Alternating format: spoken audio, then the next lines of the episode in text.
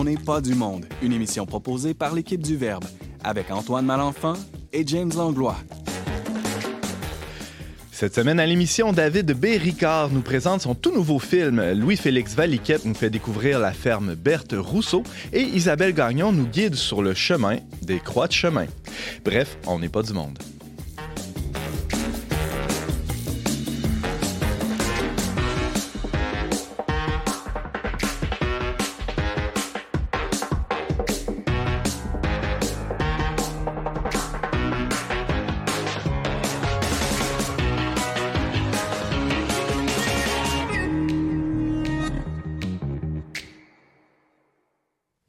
À tous, bienvenue à votre magazine Foi et Culture. Ici Antoine Malenfant, en compagnie du filmogénique James Langlois. Bonjour James. Bonjour Antoine, ben oui, je suis le grand acteur du film de ma vie.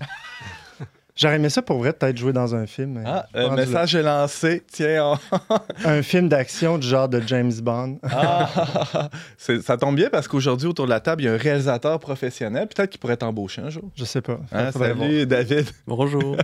Bonjour, Antoine. Re-bienvenue à l'émission parce que tu étais venu euh, il y a un bail quand même. Oui, ça devait être en 2016, en fait. Ah, laisse-moi te corriger, je pense ah. en 2017. 2017, ah OK, ouais. C'était la fin de notre toute première saison. Euh, je me souviens, c'était l'été, mm-hmm. mai-juin, quelque chose comme ça. On avait tellement aimé ça, euh, t'avoir l'émission, qu'on a décidé de te réinviter, mais ça a pris un petit. Euh, on l'avait reçu lors de du lancement de son film Surfer sur la grâce. exactement. À chaque fois que tu lances un film, on, t'invite. Ouais. On fait ça? OK, parfait. Minimum. S'il vous plaît. C'est cool. Merci d'être là. On va avoir euh, une entrevue avec toi en premier segment. Mm. Euh, on reçoit aussi un autre invité à l'émission cette semaine, Louis-Félix. Bonjour. Bonjour, bonjour. Tu viens nous parler d'une œuvre qui te tient à cœur. Absolument, le centre Bertrousseau, la ferme Bertrousseau, comme tu l'as nommé. Donc, euh, un organisme de bienfaisance en ressources alternatives, en fait, en santé mentale, ah qui est aussi une ferme communautaire. On aura la chance de s'en reparler. Yes! Louis Félix, qui est un auditeur dans Les Pas du Monde, j'ai déjà salué à l'émission. merci d'être là. Oui, je me rappelle, absolument. merci. C'est cool. Euh, et on reçoit aussi Isabelle, notre chroniqueuse presque en résidence hein, On n'est pas du monde. Salut Isabelle. Salut Antoine. Chronique de l'insolite aujourd'hui. Chronique de l'insolite, euh, de l'absurde. de la dernière heure. De la dernière heure, euh, quelque chose qui est. La plus brûlante actualité. Hein? Absolument. Les croix de chemin, on en parle juste ce matin à Radio-Canada, j'entendais ça. oui, je vais juste vous parler un peu des croix de chemin, cet élément de notre culture, de notre hmm. paysage, de notre foi. Hein? Qu'est-ce que c'est? Qu'est-ce que c'est? Qu'est-ce que c'est? Puis pourquoi c'est là? Et j'ai entendu hors tout à l'heure qu'il allait avoir des anecdotes. Alors, restez à l'écoute jusqu'à la fin de l'émission. Il va y avoir des anecdotes. Il y a des gens qui ont vécu des choses par rapport aux croix de chemin autour de la table. Alors, euh, des miracles sur la route. Oh, peut-être même. Ah, yes. Euh, alors, tout ça en, fin d'émission. Des gens à saluer, James, aujourd'hui? Oui, ma, ma, mère, ma grand-mère. Euh. non, mais ma fille, donc c'est l'anniversaire aujourd'hui, Rachel. Vrai. Bonne fête, Rachel.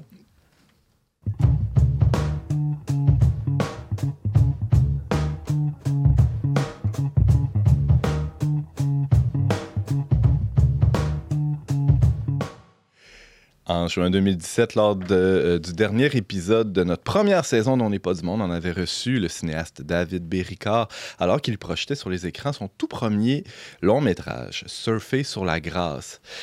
Cinq ans plus tard, grâce à notre journaliste Sarah-Christine Bourriane, il est à la une de notre magazine de novembre à l'occasion de la sortie de son prochain, euh, de la sortie prochaine de son nouveau film David contre Goliath. Salut David. Allô? Goliath n'est pas venu avec toi aujourd'hui. Euh, ben, je sais pas si je sais pas c'est lequel des deux qui est venu en fait, là, on verra. ah mais tu l'as pas tué. tu l'as pas tué? Ben, euh, je, je, pense que le Goliath intérieur est quelque chose qui euh, peut-être, mettons, euh, c'est difficile de le, trans, euh, de transcender, mettons. Il ressurgit de temps en temps. Il peut ressurgir. Ah, ah, l'anxiété revient toujours, euh, prend d'autres formes. Ah, mais, mais à quelque part, ouais, c'est ça. Fait que bref, il est peut-être là. Il est peut-être là, puis on ne sait pas où on va le découvrir. Alors, ce qu'on va découvrir aussi dans les prochains instants, c'est la bande-annonce de ton film David contre Goliath, si tu permets. Mhm. On va écouter ça tout de suite et on se revient après.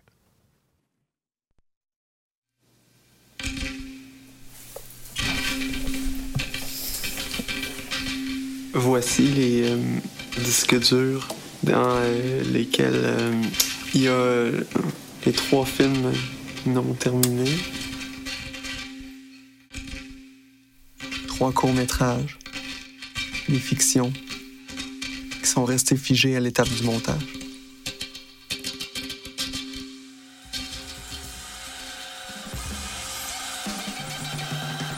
La nuit, les images émergent d'une eau noire et trouble.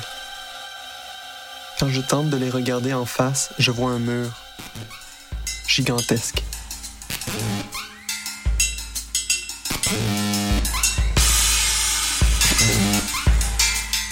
Si a ces fantômes-là, il y a peut-être une raison pour. tu sais. Fait que euh, si je suis encore capable de faire quelque chose, Intervenons. j'interviens.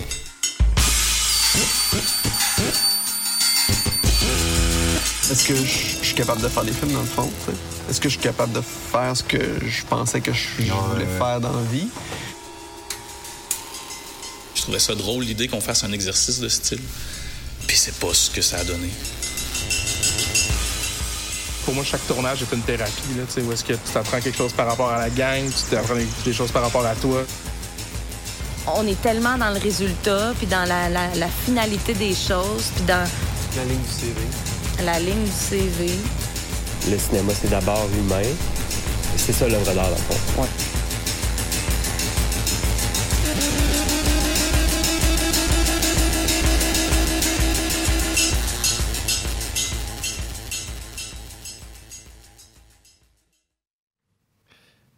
Béricard qui est avec nous. On vient d'entendre la trame, euh, la, la trame sonore. Ouais, c'est la bande-annonce de. C'est une trame sonore aussi, euh, la bande-annonce de, de ton tout nouveau film, David contre Goliath. Raconte-nous euh, rapidement là, de, de quoi il s'agit dans ce film-là. Oui, ben dans le fond, au départ, quand, quand j'ai fini mon, mon premier film, Surfer, je me suis ramassé avec euh, le questionnement de qu'est-ce que je voulais faire ensuite. Puis, C'est une bonne question. ouais. Oui, c'est ça. Puis, puis là, c'est comme si je venais, je venais d'accomplir une première chose, c'est-à-dire faire un long métrage, faire un film qui, qui, qui- avait un peu de diffusion, où je pouvais en parler publiquement. Puis, euh, il y avait quelque chose qui me revenait là, constamment. Là, des, je me réveillais la nuit, j'avais comme des, des sueurs froides parce que il y avait, y avait trois courts-métrages de fiction que j'avais pas que j'ai laissé tomber quand je suis parti de Montréal pour m'en venir à Québec. Je les ai un peu euh, laissés aller parce que chacun avait des, problèmes qui faisaient en sorte que je n'étais plus capable de les terminer. Hmm.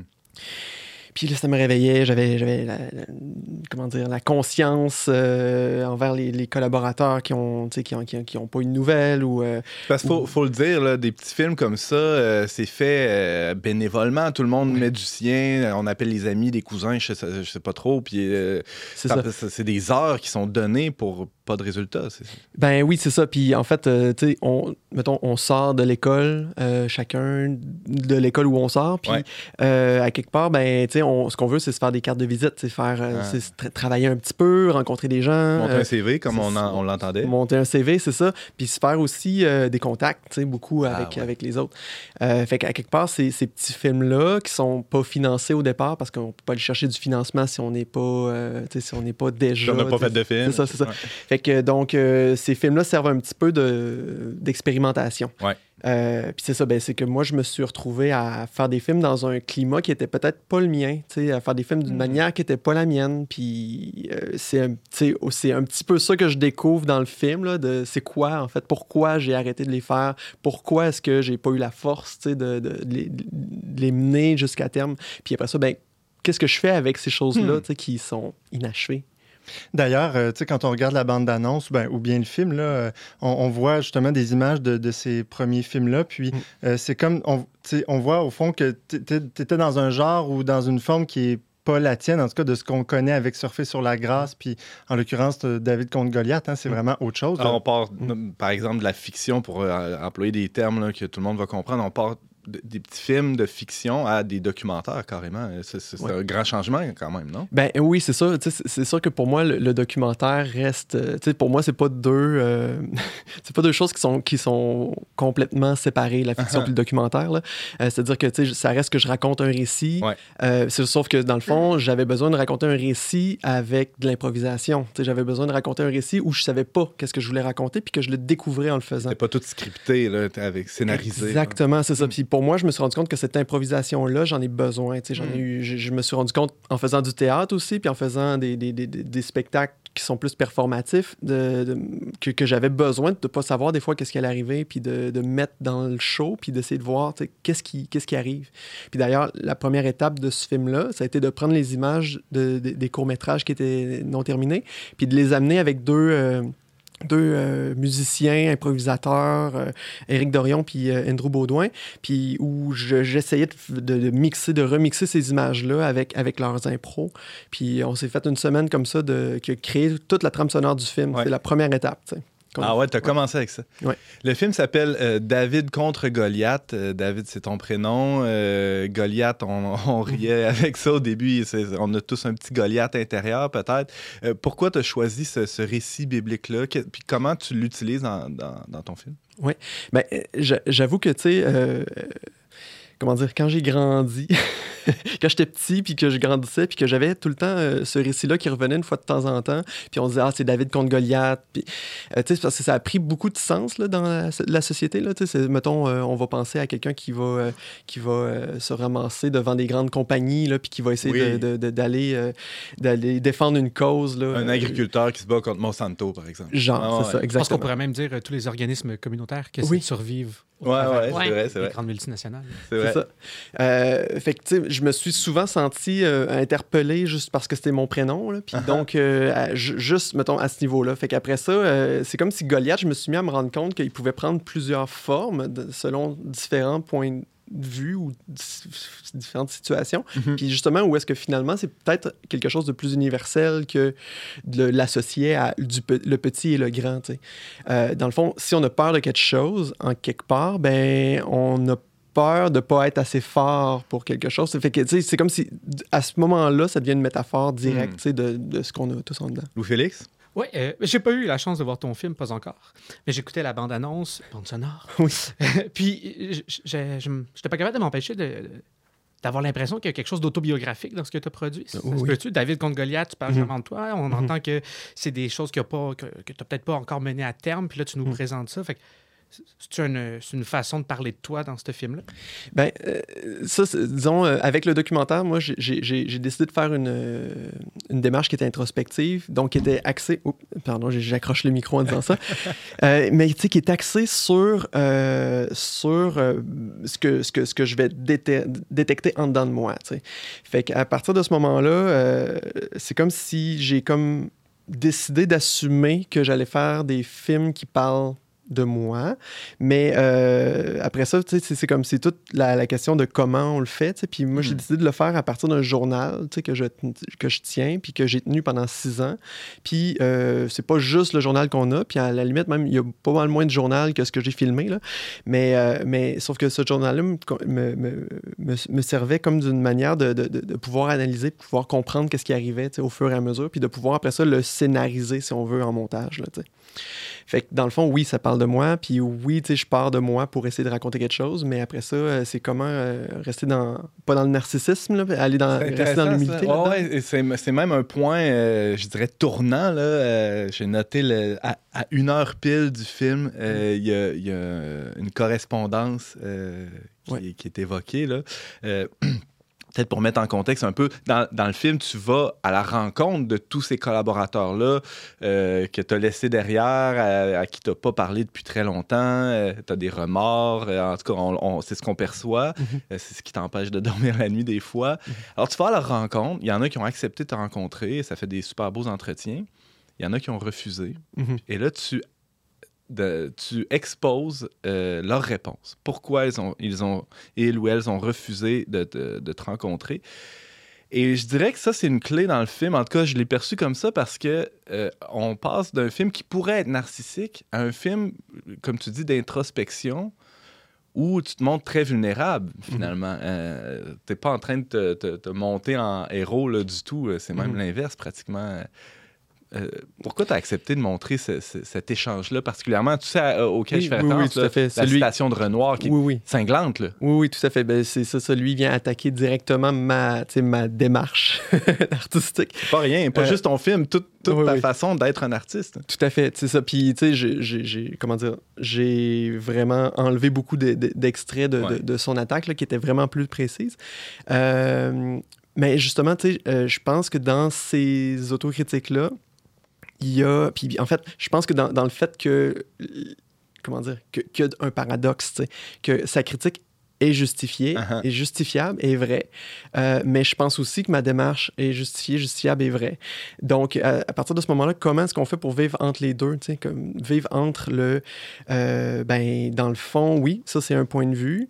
Il faut que j'accepte que ça existe. Il faut que j'accepte que cette personne-là peut-être me déteste. Hmm. Euh, mais euh, il faut quand même que j'avance, tu sais. il faut quand même que, que, que, que je fasse ce que je pense qui est bon, tu sais. Puis donc, à partir de ce moment-là, ben, c'est ça, tu sais. Donc, je vais pas le faire d'une manière frontale, trop frontale, parce que, ben, ça veut dire qu'il y, a- il y a des gens qui vont être nécessairement, tu sais, en affront de ça. Mhm. Donc, euh, co- comment est-ce que comment est-ce que je peux quand même amener mes idées puis amener cette démarche-là dans un, un contexte où, en tout cas, où- Il y, a- il y a- il y avait des tensions, là. C'est ça, des paradoxes, en tout cas. Ça, Oui. évoques bien. là. Isabelle? Ben, moi, en fait, j'ai vu ta pièce il y a quelques années, Le Kodak de mon arrière-grand-père. Oui. J'avais trouvé ça fascinant. Puis je- je- de ce que vous dites, parce que j'ai pas encore vu le film, je vois des ressemblances quand même un peu dans le processus. Moi, j'a- j'adore ça, là, la, la- la dimension introspective, vraiment méta, finalement. Là, tu sais, le mettre euh, des choses, des poupées russes un peu. euh. Puis, euh, mais je trouve ça fascinant. euh, Puis par rapport au film en particulier, c'était des films aussi dans, dans, cette pièce de théâtre-là qui étaient commentés. euh, Tu présentais des réflexions, mais c'était aussi des membres de ta famille. C'était comme tu n'avais pas de contrôle sur le, le film lui-même. Euh, Est-ce que tu trouves que c'est différent euh, comme expérience de, de là, c'est un retour sur quelque chose que tu as créé toi-même? Est-ce qu'il y a un petit malaise de plus par rapport à Ah, ça, c'est des images qui me, qui me concernent ma famille, mais qui me concernent pas moi euh, dans, ma, dans mon processus créatif? Ben, c'est vraiment une super bonne question parce que effectivement, est-ce que je peux. ben, quand quand j'ai vu ces images-là, je pense que au départ, quand j'ai regardé, ben, quand je regardais pas ces images-là, je voulais pas les regarder parce que je les associais vraiment à un moi, tu sais, à un ego, là, à un, Tu parles de tes trois films les pas trois finis, films là. pas finis, c'est ça. Mhm. Mais là, euh, après avoir passé à travers le processus, après les avoir revus beaucoup, après en avoir parlé à beaucoup de monde, on dirait que, oui, OK, je, je- je suis capable de dire que c'est moi qui les ai faits, mais euh, c'est un autre moi qui était dans un autre contexte, qui était dans une autre mentalité, là, puis qui essayait de le faire du mieux qu'il pouvait. Mais euh, je, je sais que je le ferais plus du tout comme ça, puis je m'engagerais pas dans un projet de cette manière-là, avec euh, ce genre de- Ouais. Hmm. euh, Donc, donc, à quelque part, on dirait que c'est finalement, c'est c'est- c'est un petit détachement que je commence à faire, un peu comme je faisais avec euh, les films Ah de, ouais. de, de mon arrière-grand-père, que, tu sais, que je voyais. euh, J'avais des chocs culturels, mais, euh, mais à un moment donné, c'est ça, c'est à force de les revoir, à force de les, de les étudier, de les analyser, on finit par vraiment plus développer une sorte d'empathie. Puis là, ben, au lieu de développer de l'empathie pour ma famille, c'était plus... Là, j'essayais de développer de l'empathie pour moi-même. Mhm. Euh, le temps passe à une Oui. vitesse folle. David, j'ai une dernière question pour toi. Tu dis justement, le temps n'arrange rien. Euh, à tout début, en ouverture du film, hein, c'est une phrase assez, assez forte, assez appuyée. Euh, Qu'est-ce qui arrange les choses euh, finalement, David? C'est d'aller confronter ces, démons-là, ces Goliaths-là, c'est se mettre à intervenir, comme euh, on, on vient d'entendre, intervenons. Alors, allons-y, intervenons. Ben, je- j'aurais tendance à dire oui. là. Euh, J'avoue que euh, ça règle pas tout. Euh, on n'est cap- pas capable de tout régler dans la Uh-huh. vie. Mais je- tu sais, j'ai l'impression que les choses qui viennent vraiment nous chercher, les choses que, tu sais, qui nous font vraiment peur, je pense que c'est des bonnes clés pour savoir vers où aller, tu sais, puis quelles actions poser. là. Ah ouais. Mm. Euh, rapidement, Louis-Félix? Ouais, moi, euh, moi j'ai pas fait mes devoirs là, comme les collègues à la table. Je n'ai ni vu ta pièce et ni écouté ton film. tu m'excuseras, là, mais pour me mettre l'eau à la bouche, on est plus comme dans le drame psychologique à la Xavier Dolan, euh, les films de soupe à la Bernard Raymond ou dans les documentaires à la Charles Serre? Aïe, Les trois en même Ouais, temps. c'est ça. Ouais, c'est ça. Mais, mais je dirais oui, c'est- carrément ça. C'est un peu les trois en même temps parce que, tu sais, il y a, y y y une question de sentiment puis d'essayer d'aller vers là. Il y a une question narrative euh, puis construction. Puis il y a aussi une question de documentaire où, où on regarde des archives puis qu'on essaie Mm. d'analyser quelque chose. Fait que, oui, je dirais les trois. Ouais, alors il y en a pour tous les goûts. Ça s'appelle David contre Goliath. Où est-ce qu'on peut voir ça, David? Ben, en fait, euh, ça, vi- ça, ça va jouer euh, très prochainement au RIDM euh, à Montréal, donc euh, le 24 novembre et euh, en reprise le 26. Puis ensuite de ça, ben là, on fait un parcours de festival euh, jusqu'à ce qu'il y ait une sortie en salle. On vise pour l'instant le printemps. OK, donc à suivre là, euh, sur les réseaux sociaux, on peut te suivre aussi, Oui. euh, voir tout ça. Euh, ça a été produit comment? Par, par qui? euh, en fait, ben c'est, j'ai eu de- du financement du, des deux conseils des arts, là, Canada et Québec. Et ben, il y a Spira là, qui m'aide depuis, depuis le début. de- donc, en fait, j'avais une petite bourse, puis depuis ce temps-là, même, ils sont, ils sont rendus distributeurs. Donc, euh.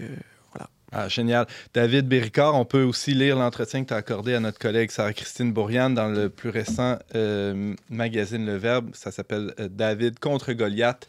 David contre Goliath, un film à voir assurément. On va mettre ça en ligne aujourd'hui. Ah oui? Ah oui, bonne idée. Bonne idée. Ah, excellent, James. Merci beaucoup. Et euh, merci, David, d'a- d'avoir été là pour nous en parler. Merci. Restez avec nous après la pause musicale. Louis-Félix Valiquette nous fait découvrir la ferme Berthe Rousseau.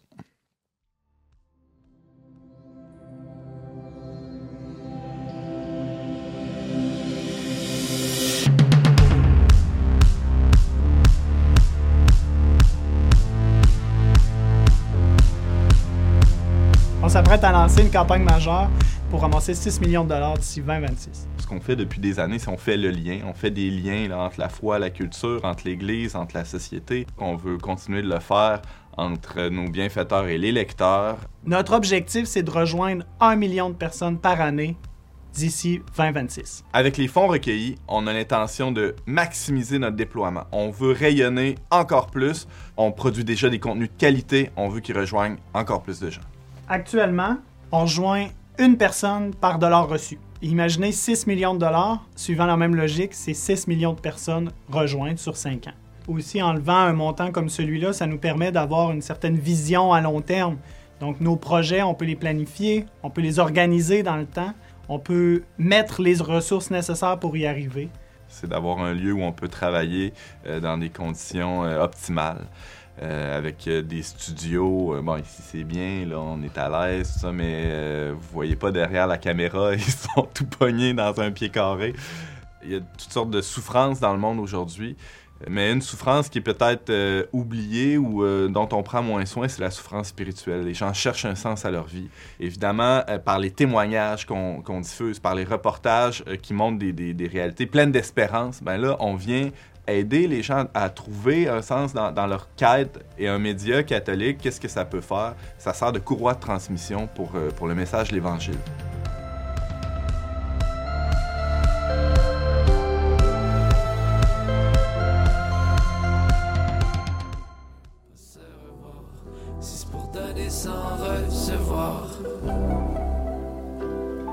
Mieux se revoir. Si c'est pour donner sans recevoir, vaut mieux pas se revoir. J'ai fait la liste de tout ce que je ne m'avoue pas.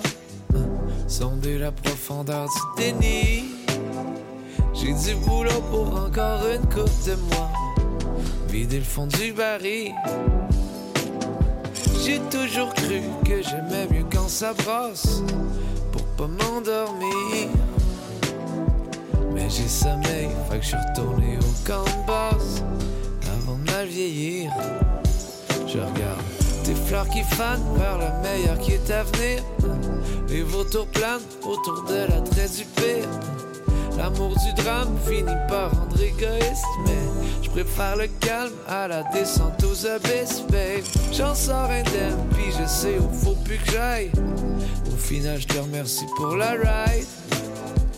L'acharnement demeure la meilleure des drogues, mais c'est repos forcé jusqu'au prochain épilogue. Si c'est pour donner sans recevoir, vaut mieux se revoir. Si c'est pour donner sans recevoir, vaut mieux pas se revoir.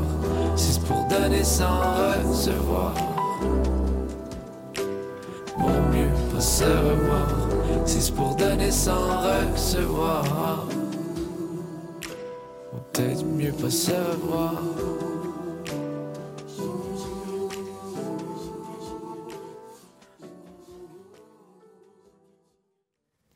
Vous êtes avec Antoine Malenfant, la barre d'On n'est pas du monde. On vient d'entendre prochain épilogue de Louis Clavis. Pour prendre une pause de nos vies euh, mouvementées, plusieurs options s'offrent à nous. hein. Une visite euh, au théâtre, euh, au spa, peut-être, une, sortie, une sortie au resto. Mais parfois, on a besoin de s'arrêter un peu plus pour faire le bilan, pour prendre un pas de recul, un temps de silence ou de prière. Les monastères sont des oasis formidables pour ce genre de retraite, mais il existe une oasis d'un autre type. Pas loin de Drummondville. Hein, c'est bien ça? Ah, assez loin de Drummondville. Ah, c'est loin de Drummondville. ok. En tout cas, sur une carte, ça va l'air pas trop loin. Où il est possible de prendre un break, la ferme Berthe Rousseau. Pour nous présenter cet organisme, on reçoit le président de son conseil d'administration, Louis-Félix Valiquette. Salut, Louis-Félix. Salut, Antoine. Alors, c'est quoi ça, la ferme Berthe Rousseau? Alors, on est plus proche d'Actonville que de Drummondville. OK. Entre Actonville et Richmond, disons. La, la ferme Bertrousseau, là, moi, ce que je, vous propose, c'est un petit plongeon. On va se plonger euh, dans l'histoire. Peut-être pas dans le spot dont tu parlais. Là. Non. On est un peu moins propre, un peu moins en maillot de bain à travers des chèvres à la ferme, c'est sûr. Mais ça l'offre quelque chose de tout aussi intéressant. Donc, on part en 1988. Monsieur Martin Couture et Michel Corbeil, un jésuite, avec Mère et Monde, allaient faire des voyages humanitaires au Nicaragua, au Honduras, entre autres. Puis ont eu une prise de conscience que les gens qui allaient aider dans ces endroits reculés-là, ben, la souffrance de ces personnes-là, on la retrouvait aussi chez, nous, au Québec, dans, nos propres communautés, et ont eu l'intention de développer un projet afin d'accueillir des gens blessés par la vie, leur offrir un espace communautaire, fraternel, et de leur aussi leur offrir une routine, le tout dans un cadre très paysan. Mm. Que ça s'est inspiré d'une ferme qui appartient euh, aux Jésuites, toujours encore, euh, la ferme de Guelph, en Ontario. OK. C'est ce qui a mené à, à la fondation de la ferme Berthe Rousseau à Durham-Sud. Donc, euh, à la ferme, depuis 1988, on accueille des gens qui, on les appelle les gens fragilisés. Donc, c'est des personnes comme vous, comme moi, qui ont eu une, une passe difficile, qui ont eu peut-être... euh, Comme une- quoi, par exemple? Comme moi. Comme, Non, mais Ah, comme, quoi? Comme quoi, comme événement difficile? ben, c'est- assez vaste, je te dirais. Euh, du temps où Martin, le- notre fondateur, était le per- la, la personne répondante à la ferme et qui accueillait les gens, on était vraiment dans un accueil inconditionnel. Donc, autant une mère qui avait dépression postpartum, un jeune qui faisait beaucoup d'anxiété, quelqu'un qui avait des troubles sociaux, Un deuil. euh, un deuil, euh, maladie mentale, dépendance, la toxicomanie. Mhm. Donc, tous ces gens-là étaient accueillis à la ferme pour le laps de temps nécessaire. Bon, la ferme a eu plusieurs étapes dans sa courte vie de 30 quelques années. Et maintenant, ben, pardon, mais presque 30 ans. Puis euh, là, on a plus une perspective d'accueil en santé mentale. Donc, on- OK. on, on se développe comme étant une ressource alternative en santé mentale. Donc, accueillir des personnes qui ont des problématiques, ou plutôt, je dirais, qui ont des défis à relever au niveau de leur propre santé psychologique. Alors, nous, on leur offre, premièrement, un cadre parce qu'on est dans un cadre enchanteur, c'est bucolique. C'est magnifique comme endroit, c'est les champs autour, euh, c'est les, les bâtiments patrimoniaux, c'est les vallons euh, de- des Appalaches tout près. Alors, on leur offre ce cadre-là. Ensuite, on leur offre une routine dans laquelle s'installer. Hmm, c'est pas rien, Euh, ça. en fait, c'est nouveau, je te dirais, pour Mm. la plupart de ceux qu'on appelle nos résidents, parce que c'est des gens qui arrivent d'une situation X, Y, compliquée, qui n'est pas encadrée. C'est des gens souvent qui n'ont pas d'objectifs quotidiens à se donner. On se lève le matin, on se demande quoi faire parce qu'on va pas bien. Mhm. À la ferme, on se lève le matin, on se rencontre tout le monde ensemble, on discute des défis à relever aujourd'hui et on part travailler la terre, on part traire les chèvres, on va aller s'occuper des poules, on va aller mettre On est nos- dans le concret, là. dans le concret. Mm. Et c'est vraiment cette. euh, On n'offre pas, pas un centre de thérapie, la ferme Bertrousseau. Mais on offre une- un type de thérapie qui, permet une reprise de pouvoir sur soi en mettant les mains dans la terre, Mm. mais surtout en côtoyant des gens qui, comme nous, ont des difficultés, des gens qui parfois en ont moins, des gens qui en ont tout simplement pas, qui passent en visite. Fait qu'on développe une grande fraternité entre des personnes de tous milieux, de tous horizons.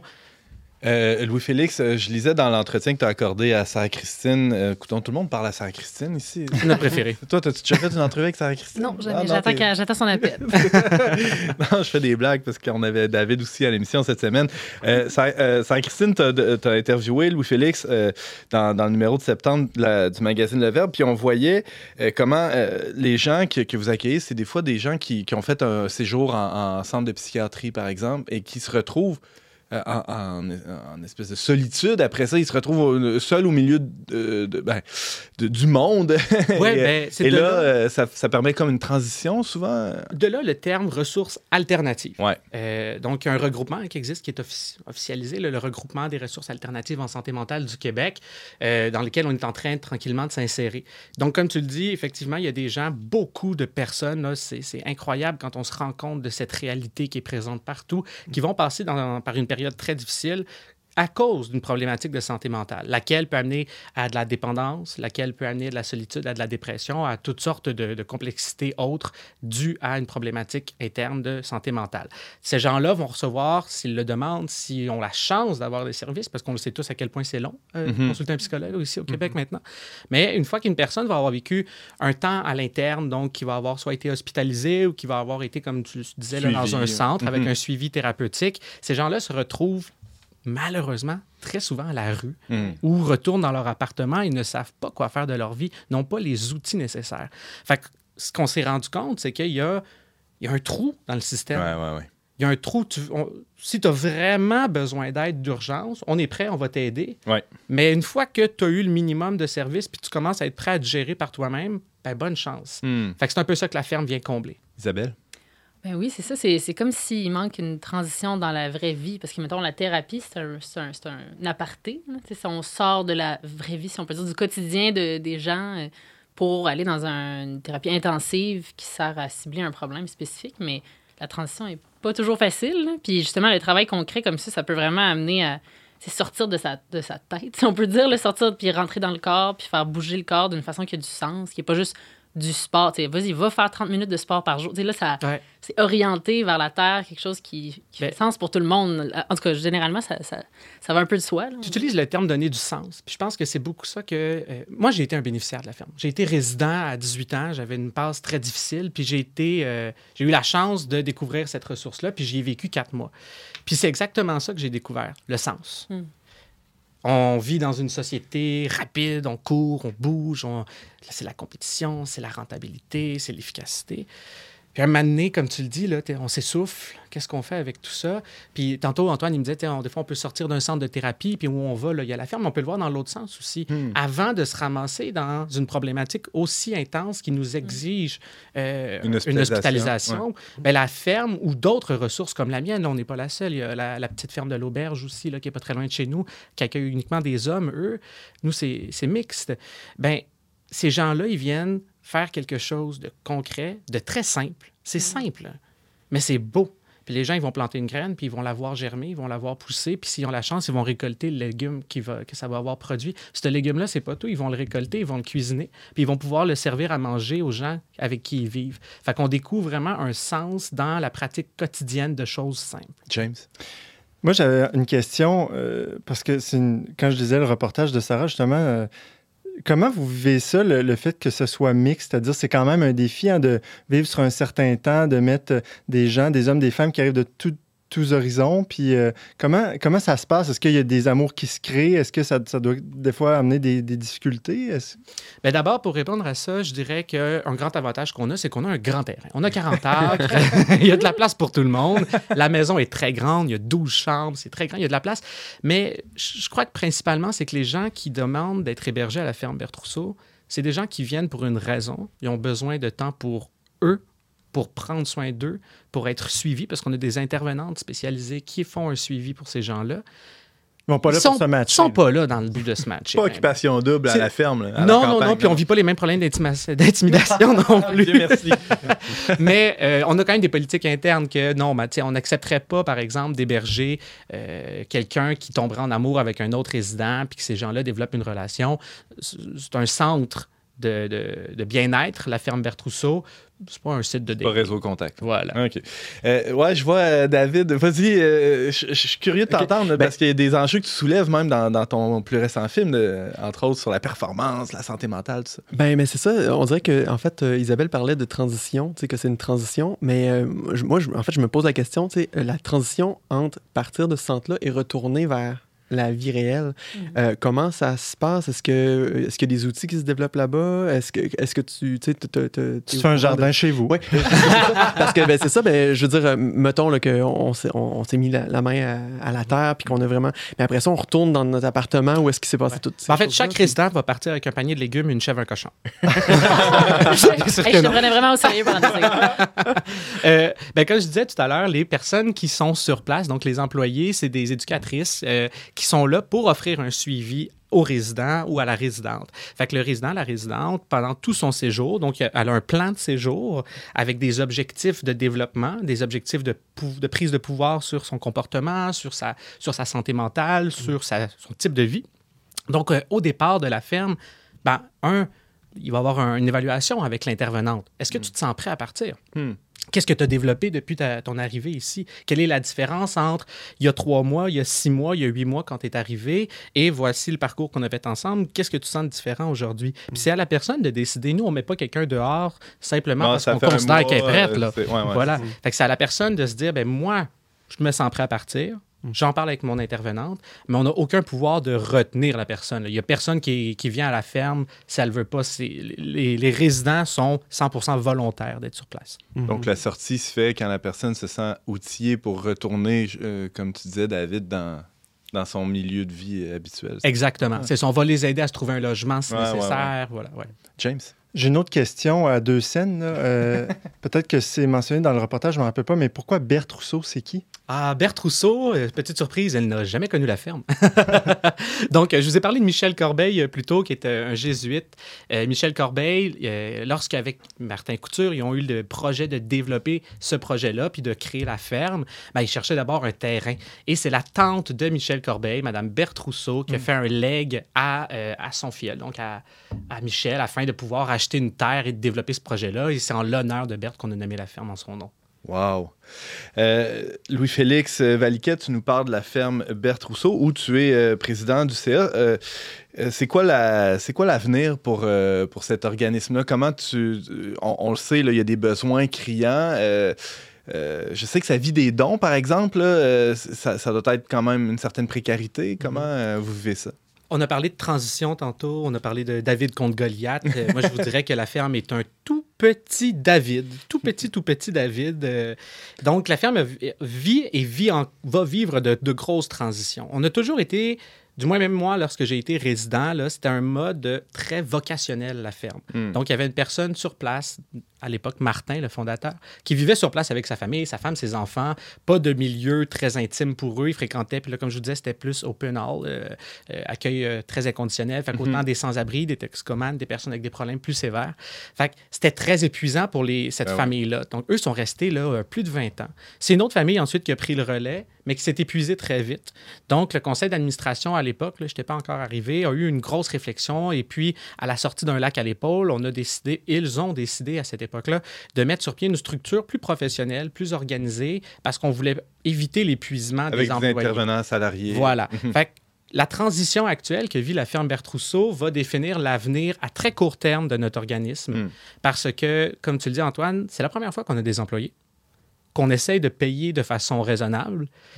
Et c'est aussi la première fois qu'on n'a plus quelqu'un qui se donne à 100 000 pour l'organisme, comme le faisait Martin, comme l'ont fait Marie-Ève, donc l'autre euh, qui a pris la ferme par la suite après Martin. Fait qu'on se rend compte que présentement, on doit se questionner. Est-ce que notre modèle est viable? La question se pose. Euh, tantôt, tu parlais qu'on fonctionne avec des dons. On fonctionne uniquement grâce aux Ah ouais. dons. Donc, la ferme n'a pas. on est en processus de reconnaissance afin d'obtenir le programme de soutien aux organismes communautaires, le PSOC, entre autres. Mais à court terme, malheureusement, depuis la pandémie, nos dons ont tellement chuté, j'oserais dire quasiment qu'ils ont arrêté. Hmm. Alors, on n'a plus les fonds nécessaires pour assurer le suivi, pour assurer en fait l'accueil.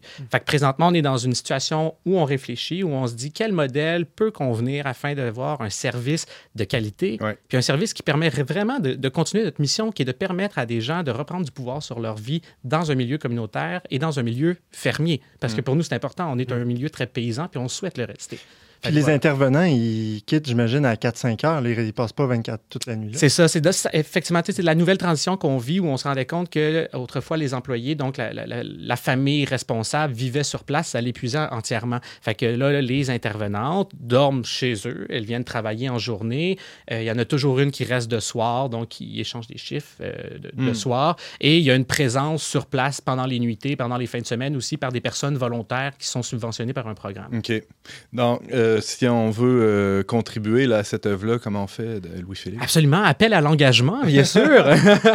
ben, c'est, bon, nous, on... un site web, par exemple? Oui, on a un site web qui est tout rikiki, qui est, euh, qui est hébergé par l'organisme Mère et Monde, qui est un de nos organismes partenaires. On est en train de produire notre prochain site web. Fait qu'on peut aller, là, on tape ferme Berthe Rousseau sur les internets et ça se trouve facilement. Sinon, la façon la plus facile d'entrer en contact avec nous, c'est Facebook. On, entre, on, on nous chatte sur Messenger. On est assez réactif de cette façon-là aussi. Fait que c'est sûr qu'effectivement, nous, on est dans une très, dans un très grand besoin financier, mais on a aussi un très grand besoin au niveau de la gestion organisationnelle. Mm. Parce que depuis la nouvelle transition qui se vit, le conseil d'administration actuel se rend compte qu'on a besoin de compétences beaucoup plus compétentes, je dirais, des compétences compétentes pour gérer l'organisme. Fait qu'on est à la recherche, entre autres, d'administrateurs, de bénévoles terrain, de bénévoles en philanthropie, parce qu'on a confiance, on croit que l'organisme a une raison d'être. À tous les jours, là, à la ferme, il y a des vies qui sont changées. Ben ouais, c'est clair. Fait qu'on veut pas arrêter ça. Euh, Louis-Félix Valiquette, merci beaucoup d'avoir été avec nous aujourd'hui. On peut lire le reportage euh, que notre collègue Sarah Christine a fait dans le numéro de septembre euh, du magazine Le Verbe. C'est aussi en ligne sur leverbe.com. Merci Louis-Félix. Merci Antoine. Alors, je rappelle que tes conseils, euh, tes, tes conseils, tes présidents du conseil d'administration de la ferme Berthe Rousseau. Et ben, on fait une petite pause musicale et, tout de suite après, Isabelle nous fait une visite guidée des croix de chemin au Québec.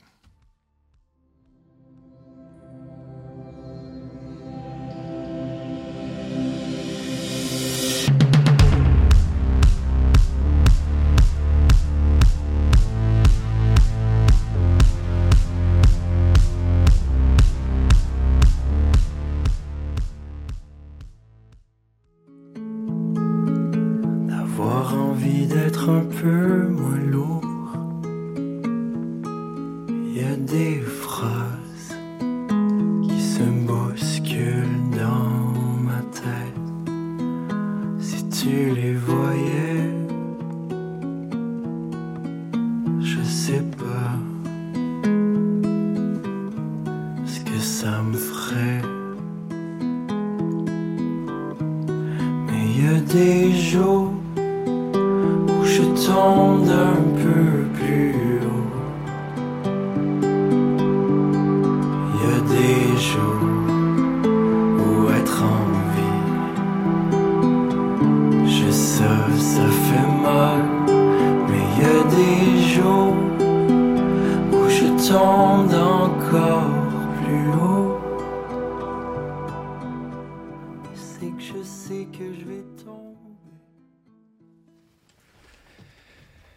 C'est toujours Antoine Malenfant au micro dont n'est pas du monde. C'était la pièce Ma chanson d'Étienne Copé. C'est pas rare de nos jours euh, d'apercevoir en bordure des routes du Québec des croix de chemin, véritables reliques d'un passé qui semble révolu. Elles ont piqué la curiosité de notre chroniqueuse Isabelle Gagnon. Salut Isabelle. Salut Antoine. Est-ce qu'on sait s'il en reste beaucoup de, de ces monuments sur le bord de nos routes? Ben, il en reste beaucoup. Il y en a près de 3000 dans des Ah États. ouais? Oui, quand même. Il y en a vraiment beaucoup. Au Québec seulement? Au Québec seulement. Mais il faut dire qu'il y en a beaucoup qui sont sur des terrains privés, Mhm. euh, qui sont attachés ou proches d'une chapelle, euh, fait que, ou qui sont dans- mis dans un, dans un contexte. Ils ne sont pas toutes seuls là, sur, le- sur le bord de la route, nécessairement, Ouais. comme, il y en, comme il y en a plusieurs aussi. Oui, moi, j'étais surprise, en fait. Même, euh, dans un, je regardais ça, là, puis il y a des villages qui en ont plusieurs par village, même jusqu'à cinq, là, cinq Ah, croix de ouais. chemin. C'est quand même euh, beaucoup, finalement. Mais ils sont dans des états euh, variables. Ouais, c'est ça. Il y en a qui sont restaurés, qui- il y, a- il y des gens qui s'en occupent, il y a même euh, des comités de citoyens, des fois, là, qui s'organisent Oui. autour de ça, mais des fois sont vraiment délabrés en- dans un piètre état. Oui, oui, ben on sait, euh, c'est- pas, une- c'est pas une grande nouvelle, mais la foi est pas très forte au Québec. Euh, donc, scoop, euh, donc c'est c'est les, les reliques, donc tout ce qui est église et, et, et symboles chrétiens aussi, par un peu de, de sa force euh, spirituelle, parce que c'était vraiment des objets de, de foi hein, Mhm. au départ. pas des décorations. là. Ce n'était pas des décorations. En fait, j'étais très intéressée de savoir comment ça a commencé et ça fait combien de temps que ça a commencé. Dès les explorateurs, euh, c'était utilisé pour marquer le territoire, là, comme euh, c'est un territoire chrétien, c'est un territoire euh, pris par les Français. Bon, euh, Jacques Cartier. Jacques Cartier, oui. Gaspé, ouais. Aux Et grandes ça- des nations autochtones. oui, au Grand Dame des Nations autochtones, certainement. Certainement. Puis celles-là sont probablement plus en, sur place parce qu'elles étaient changées de place régulièrement, euh, refaites. euh, je veux dire, on est chanceux qu'on en trouve une qui a été établie au 20e siècle, là, au début du 20e siècle, par exemple. Ah ouais. Donc, ils sont assez. Moi, je pensais qu'elles étaient plus, euh, plus vieilles que ça, mais finalement, ça, ça se renouvelle. hein. Les communautés y portaient attention. Mais il y a celle de Jacques Cartier qui est encore sur l'île aux coudes, hein, je pense, il me semble. Oui, je- ça se peut, ça. Euh, ça se peut. Oui, Euh, là, je- je l'ai visité il y a quelques années, effectivement. En bois, non. Ben, donc, t'as- c'est pas, c'est pas l'original. Ah, ok, ok.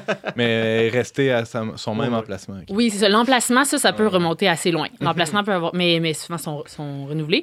Euh, donc, c'était souvent, il y en avait souvent qui étaient établis quand il y avait des nouvelles voies de navigation, euh, des nouvelles routes, des fondations d'un village. Euh, le curé qui voulait dire bon, il va y avoir une église ici. En attendant, on met une croix euh, parce que c'était des lieux qui remplaçaient l'église parfois. Pas juste, euh, pas juste quand il n'y en avait pas une de construite encore, mais aussi quand euh, l'église était trop loin. Et la communauté voulait se rassembler pour des neuvaines, pour des prières, des fois la prière du soir, parce qu'on sait que les gens priaient plus, beaucoup plus en communauté euh, aujourd'hui qu'a- qu'avant. dire, aller à la messe du dimanche, c'est une chose, mais il y avait beaucoup d'autres choses là, que les gens faisaient dans leur vie de prière. Puis s'ils pouvaient le vivre en communauté, je pense qu'ils le faisaient, parce que comme on sait, ça fortifie quand même hein, quand on prie en groupe plutôt que Mhm. prier tout seul dans son coin. Est-ce que tu dirais que les croix de chemin, c'était des endroits comme de piété populaire? Ou- Oui, mais je pense que des fois, quand on dit ça, c'est comme péjoratif. Je pense qu'il y a une force beaucoup plus grande parce que pour ces gens-là, c'était. faut s'imaginer, on peut pas voyager très loin. Ça, c'est ta communauté, c'est celle dans laquelle tu es ancré. Puis, c'est une fierté euh, culturelle, une fierté de savoir qu'il y a des gens qui passent à côté de ton village, qui passent à côté de ta croix de chemin. Puis ça, c'est un endroit de rassemblement très fort. C'est vraiment. En fait, il y a une belle citation euh, d'un explorateur britannique en- au 18e siècle, en 1776. Et il, il Il rédige. regarde ses- ça de haut un peu, hein? oui, vraiment. Mais c'est vraiment, j'adore ce qu'il Ouais. écrit. Il, ah, il- il a voyagé aux États-Unis puis au Canada, là, un peu partout. Là. Puis là, il dit Ces croix élevées dans d'une bonne intention sont une cause continuelle de retard pour les voyageurs. Et ces retards, quand il fait un froid vif, sont réellement insupportables pour des hommes moins dévots que les Canadiens. Genre lui. Genre lui, là, clairement, il- ça ne l'intéressait pas. Car quand le conducteur d'une calèche, voiture couverte semblable à nos chasses de poste, arrive près d'une de ces croix, il saute en bas de son cheval, se met à genoux et récite une longue prière, quelle que soit la rigueur de la saison.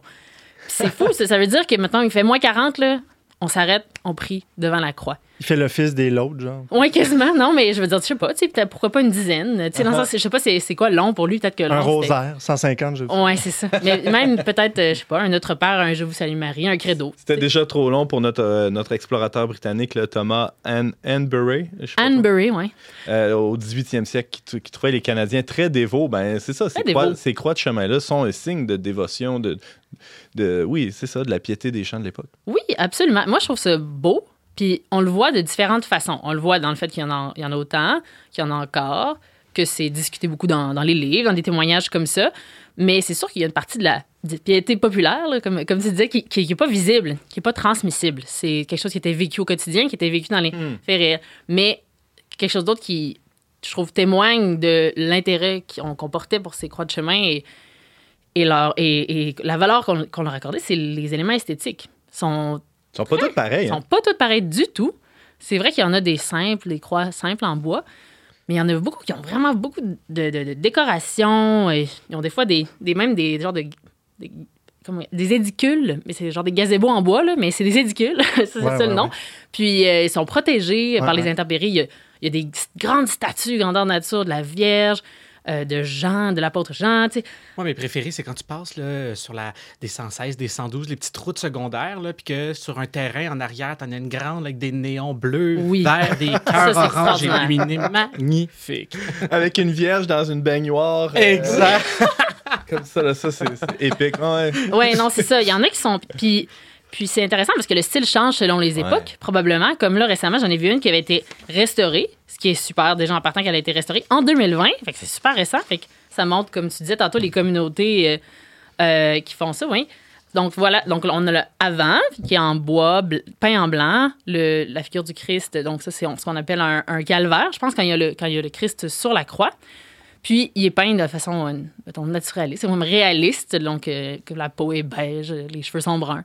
Puis là, on a la version 2020, où est-ce que la croix est juste en bois, laissée en bois, au naturel, puis le Christ est peint en, tout en argent.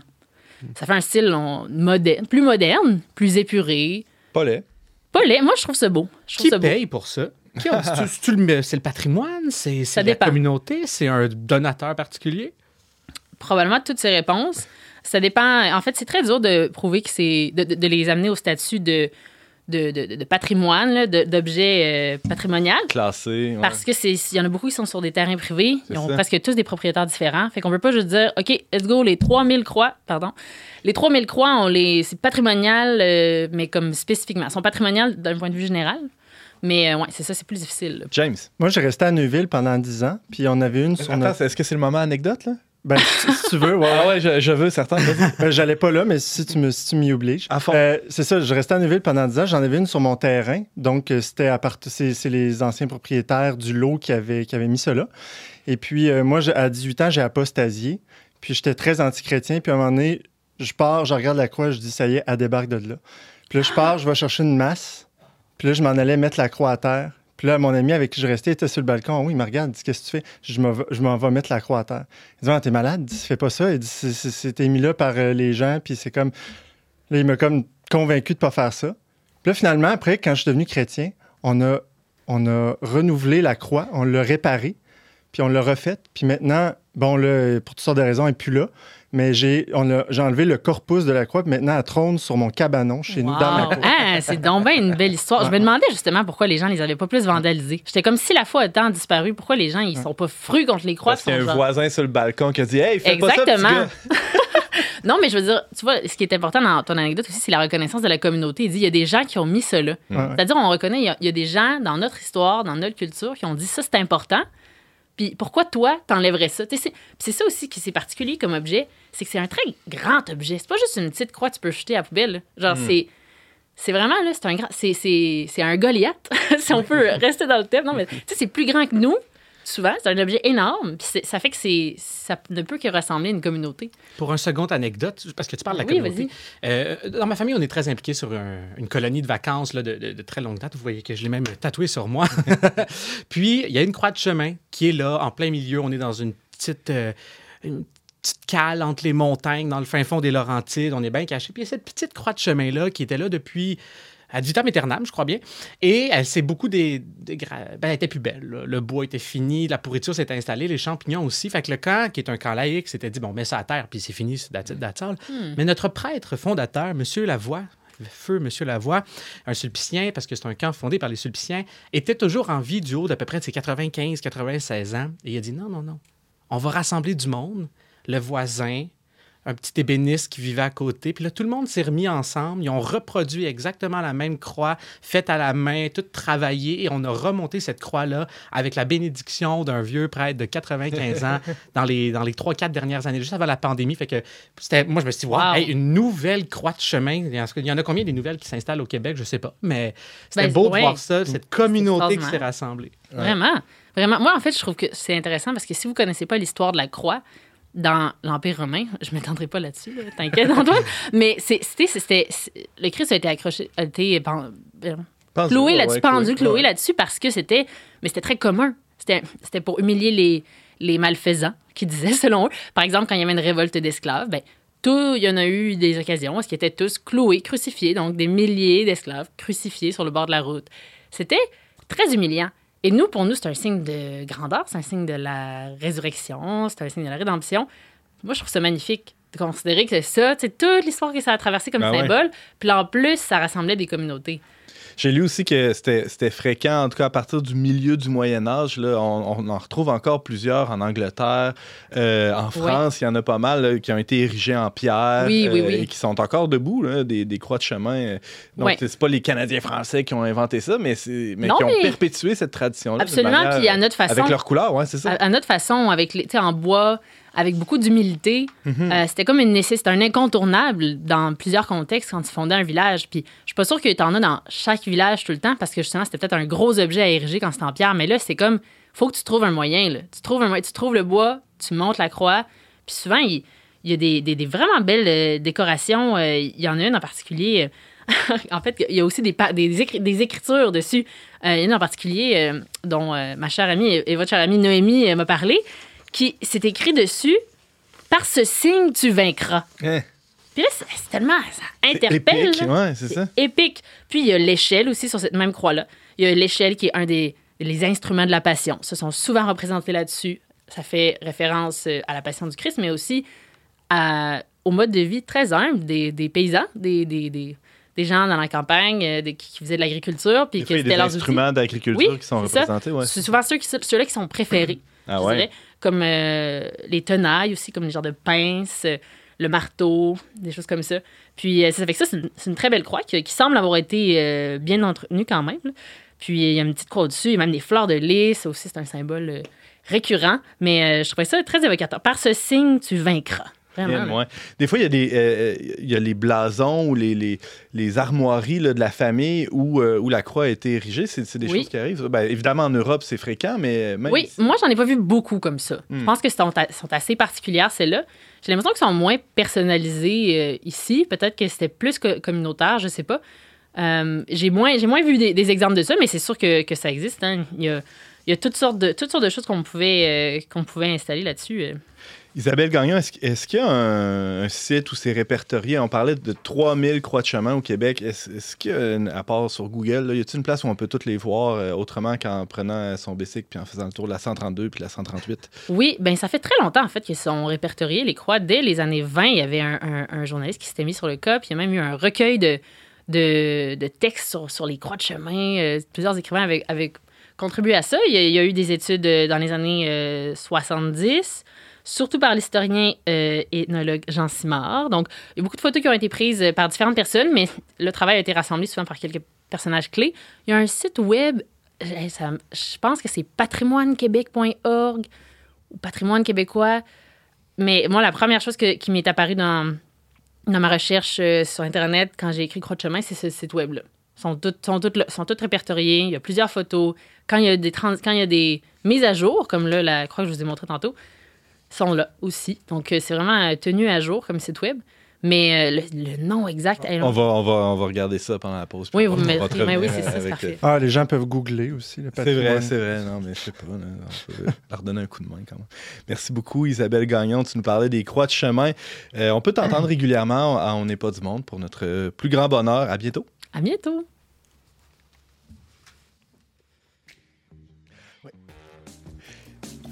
C'est déjà tout pour cet épisode de Don n'est pas du monde, mais avant euh, de se laisser aller, euh, de se laisser aller, vous laisser aller, je vais remercier tout le monde qui a contribué à cette émission. David Béricard, euh, qui est cinéaste, qui nous présentait son film David contre Goliath. Merci d'avoir été là.